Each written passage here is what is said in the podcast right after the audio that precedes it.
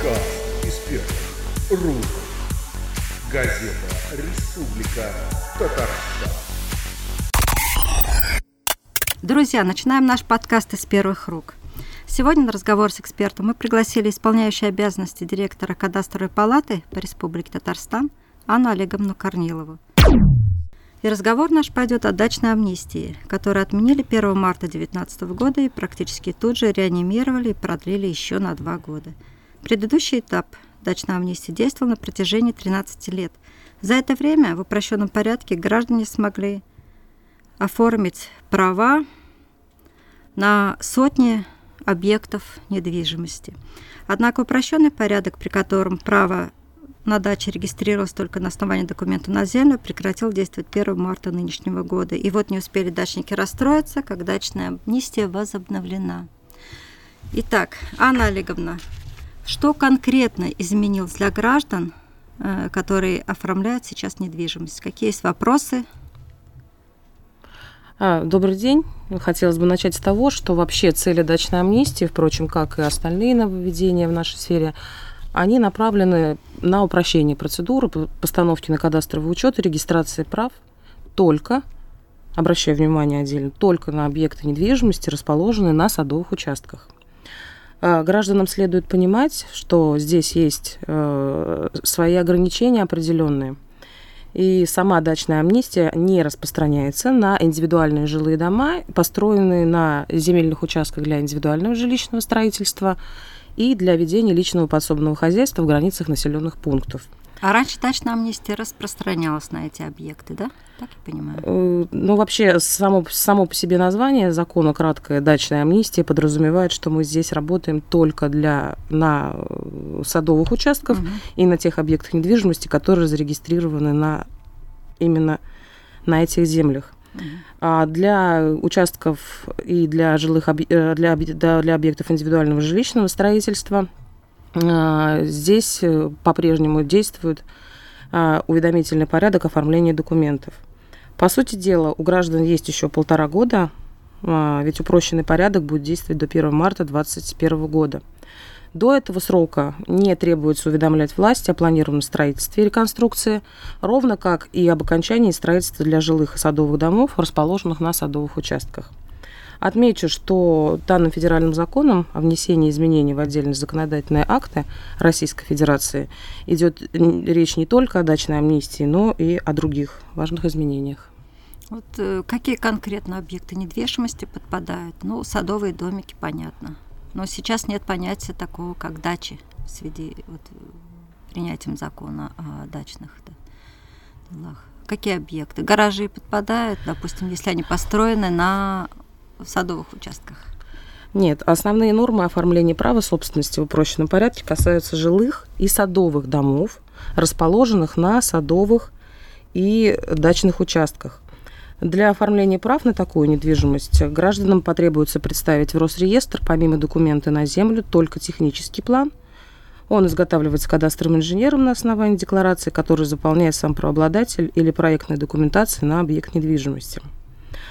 А закон также учитывает интересы членов садоводческих и огороднических товариществ, и для них продлевается до 1 марта 2022 года срок бесплатного предоставления в собственность земельных участков. Что касается объектов недвижимости, расположенных на землях под индивидуальное жилищное строительство, для них сохраняется действующий уведомительный порядок.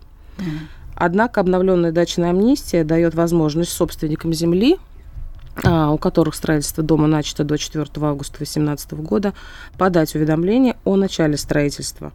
До а, обновления дачной амнистии этот вопрос, как я уже ранее говорила, может быть решен только через суд. А вот э, в связи с изменением в законодательстве у граждан возникает вопрос, можно ли прописаться в садовом доме и как это сделать? А, здесь есть ряд особенностей и критериев, которые необходимо учитывать а, при желании прописаться. А, например, если вы планируете прописаться в доме, должен быть зарегистрирован в реестре недвижимости как жилой дом, угу. этот объект, иметь почтовый адрес, а также соответствовать градостроительным регламентам и требованиям к жилому помещению. Высота дома не должна превышать 20 метров, а надземных этажей может быть не более трех. Также для возможности всесезонного проживания дом должен быть подключен к системам электроснабжения, отопления, водоснабжения, а в газифицированных районах также газоснабжения. А в доме должна быть предусмотрена возможность поддержания температуры плюс 18 градусов круглогодично. И также я отмечу, что до 1 января 2019 года, то есть до вступления в силу нового закона о ведении гражданами садоводства и огородничества, дом был зарегистрирован в ЕГРН с назначением жилое, то с начала уже 2019 года он признается жилым домом. Если же назначение дома было указано как нежилое, а само строение не является хозяйственной постройкой или гаражом, дом считается садовым. Так, а если вот эти дома были до этого зарегистрированы как жилые, но не соответствуют вот современным требованиям, которые предъявляются к домам для признания их жилым? Например, не газифицировано, нет света, но все-таки это был жилой дом. И у них не будет проблем с регистрацией как жилой дом. Нет воды в доме, но это все-таки жилой дом был. Но если он не соответствует вот тем, тем вышеуказанным требованиям, mm-hmm. которые я озвучила ранее, здесь возможность прописаться уже и оформить его как жилой, это будет проблематично, mm-hmm. и, возможно, это будет решено только через суд. Потому mm-hmm. что градостроительным нормам такие условия ненадлежащего оформления, как бы электроснабжения, если угу. нет газоснабжения, то это препятствует для перевода и для прописки угу. в этом доме. А у вас нет статистики, много ли вот приезжих э, покупают садовые дома и оформляют их э, как ну, жилой дом? К, к сожалению, статистику мы такую не ведем в органе вообще и кадастрового учета и регистрации угу. прав. А, прописка не так важна, и это не, не один из критериев, ну, не, не важный критерий, мы угу. такие, такие анализы мы не проводим, э, поэтому Вам сказать... Главный объект недвижимости Ну, в общем, да, зарегистрированное документ. право и правоустанавливающие документы, чтобы это было угу. закономерно оформлено. Угу. Вот э, к предыдущим законам были какие вот замечания, претензии, что не было четкого определения индивидуальный жилой дом. То есть вот вы уже говорили об этом. Вот можно ли еще раз повторить четкие критерии понятия жилой дом? А, правильнее сказать, наверное, что законодатель ввел понятие объекта индивидуального жилищного строительства и дополнительно уточнил, что оно применяется и к понятиям жилой дом, угу. и индивидуальный жилой дом. Сейчас под таким объектом понимается отдельно стоящее здание высотой не более 20 метров, имеющее не более трех надземных этажей. Угу. Также такое здание должно состоять из комнат и помещений вспомогательного использования, э, предназначенного для проживания граждан. Кроме того, устанавливается, что жилой дом не подлежит разделу, угу. в том числе на комнаты и, угу. или на квартиры. Правда ли, что приняты поправки, которые дали возможность владельцам земли увеличить свои участки в ходе комплексных кадастровых работ? Что для этого нужно сделать? А, поправки в закон о государственной регистрации недвижимости, они действительно дают возможность собственникам земли увеличить свои участки в ходе комплексных кадастровых работ, э, заказчиком которых будут являться органы местного самоуправления при соблюдении определенных условий. На самом деле, хочу сказать, что такая возможность была и ранее предоставлена гражданам. Они могли в индивидуальном порядке провести межевание и оформить как бы излишки земли в собственность. Важно отметить, что узаконить э, вот, фактически используемые лишние, так называемые метры, можно будет э, лишь в том случае, если участок используется в этих границах более 15 лет, угу. и на него нет посягательств со стороны соседей и претензий угу. органов власти. Кроме того, площадь такого увеличения должна быть не больше предельного минимального размера участка, установленного местной администрацией, а в случае, если такой минимальный размер не установлен не более чем на 10% от указанной площади, указанной в ЕГРН. А, но такая будет небольшая ремарка, что к поправкам нельзя все-таки относиться как к возможности быстро увеличить площадь своих земельных участков. И прежде всего закон направлен на уточнение существующих участков и угу. поддержку собственников, которые на протяжении многих лет использовали земли без уточнения границ. Угу. Ну вот недвижимость, земля всегда является объектом пристального внимания э, мошенников. Вот говорят, принят закон, который направлен на защиту недвижимости от мошенников. Что за закон? Что предполагается им? Ну, речь идет о законе, который защищает граждан от мошеннических действий с их недвижимостью, совершающей, совершающихся при помощи электронной подписи. Мгм. В нем установлена возможность проведения сделок с недвижимостью с помощью электронных цифровых подписей только с письменного согласия владельца недвижимости, то есть только при наличии записи в ЕГРН, в Едином государственном реестре недвижимости, Мгм.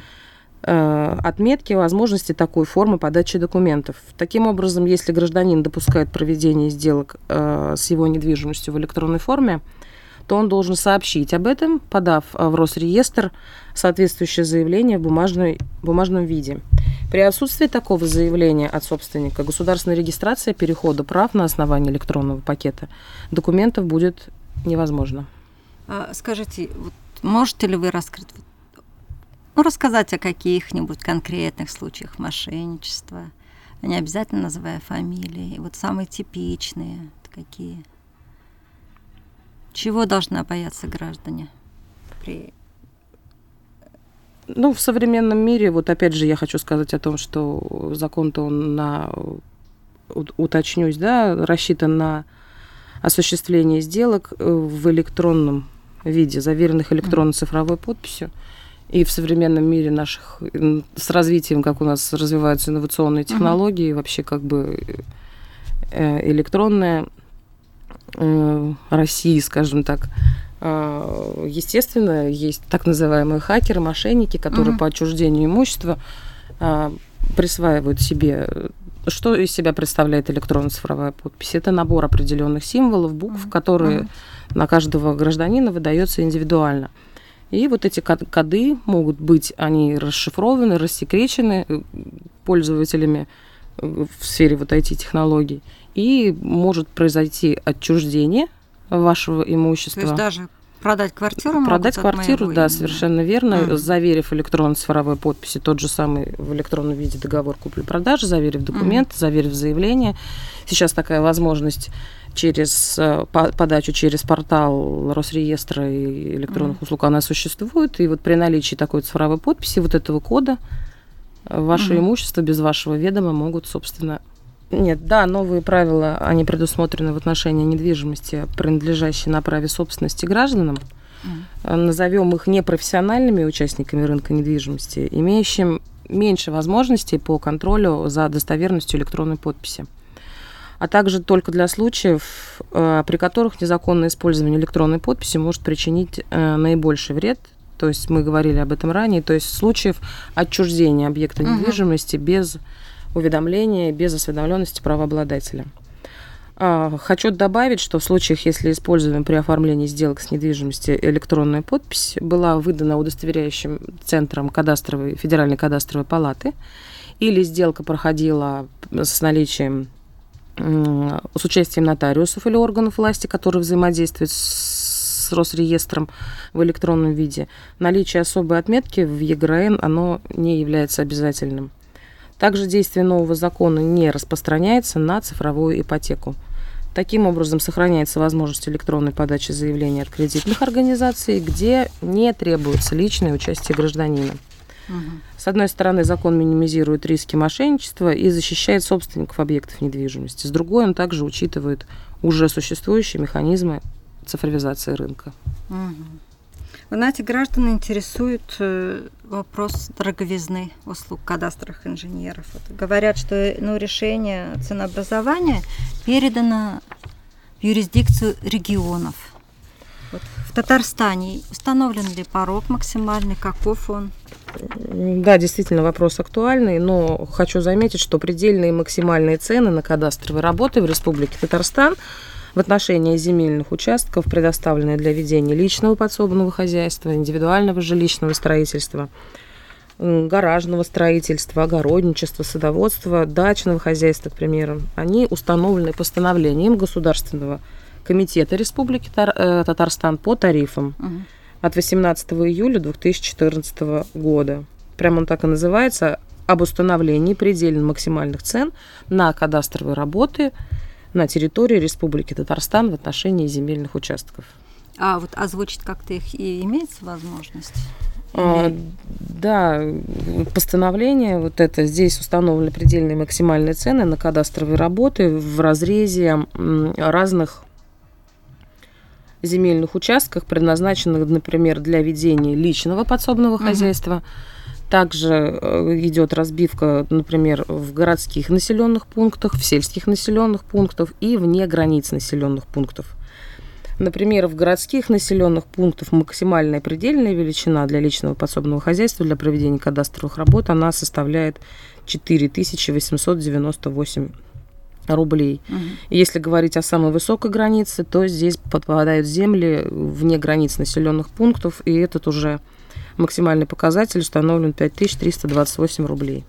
Для индивидуального жилищного строительства также это варьируется в зависимости от расположения вашего земельного участка а, от 4898 рублей до 5428 рублей.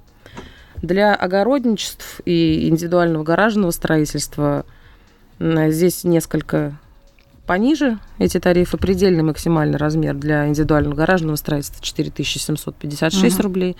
И для огородничества и садоводства 5103 рубля. Угу. Ну, в принципе, вполне приемлемые цены, незаоблачные. И вот сейчас расскажите, пожалуйста, пошагово, как оформить садовый дом СНТ по дачной амнистии в этом году? А, для оформления э, садового э, дачного дома или же жилого дома на садовом земельном участке прежде всего необходимо обратиться к кадастровому инженеру для того, чтобы он подготовил вам технический план на ваш э, объект капитального строительства и уже с готовым комплектом документов подать заявление на государственный кадастровый учет и регистрацию права на садовый дом. Такое заявление вы можете подать в любом из офисов МФЦ мои документы, да, либо посредством почтового отправления в орган регистрации прав или в электронном виде. Так, а как усложнится процедура регистрации в случае уже окончательного прекращения дачной амнистии? Чисто гипотетически. Допустим, гипотетически будет больше манипуляций, тогда уже будет э, необходимость при строительстве дома на садовом земельном участке. Вам будет необходимо направлять уведомления в органы местного самоуправления о намерении построиться. А, после того, как э, это согласие будет получено, ну, нужно будет готовить аналогично техническую документацию, техническую uh-huh. плану, обосновывать причины своего строительства uh-huh. для того, чтобы они э, соответствовали всем градостроительным нормам. И после этого, опять же, вы будете уведомлять орган местного самоуправления о завершении этого строительства. Угу. И только в этом случае, если согласуют и все будет соответствовать установленным нормам, э, уже орган местного самоуправления будет подавать заявку, э, сам самостоятельно будет выступать инициатором для регистрации права. В случае, если уже будут Иначе. построены дома без разрешительной документации, угу. то здесь без судебных распри, конечно, не обойтись. Угу. Такая проблема. Это, наверное, финансово будет дороже, да, обойдется? Ну, естественно, издержки на оформление как бы недвижимости. И сами по себе вот эти судебные тяжбы. Угу. Это такой долгий, достаточно неприятный процесс, я думаю, с которым многие не пожелают сталкиваться. Спасибо, Анна Олеговна, за столь интересную беседу. Эта тема актуальнейшая на сегодня. И несмотря на зиму, наверное, не заморозится. И в этот период, скорее всего, у вас увеличится работа по регистрации. И, с другой стороны, дай бог, пусть максимально все зарегистрируют, чтобы не было проблем ни государству, ни гражданам. Это был подкаст из первых рук о новой дачной амнистии, о том, как оформить садовый дом в СНТ и как превратить садовый домик в жилой дом. Мы разговаривали с исполняющей обязанности директора кадастровой палаты по Республике Татарстан Анной Олеговной Корниловой. С вами была Фарида Якушева, редактор отдела сельской жизни газеты «Республика Татарстан». Слушайте нас на сайте РТ Онлайн в рубрике подкасты, в приложении подкасты, в социальной сети ВКонтакте – на Яндекс Музыка, а также на iTunes в разделе «Из первых рук». Пишите отзывы, ставьте 5 звездочек. Подкаст из первых рук. Газета «Республика Татарстан».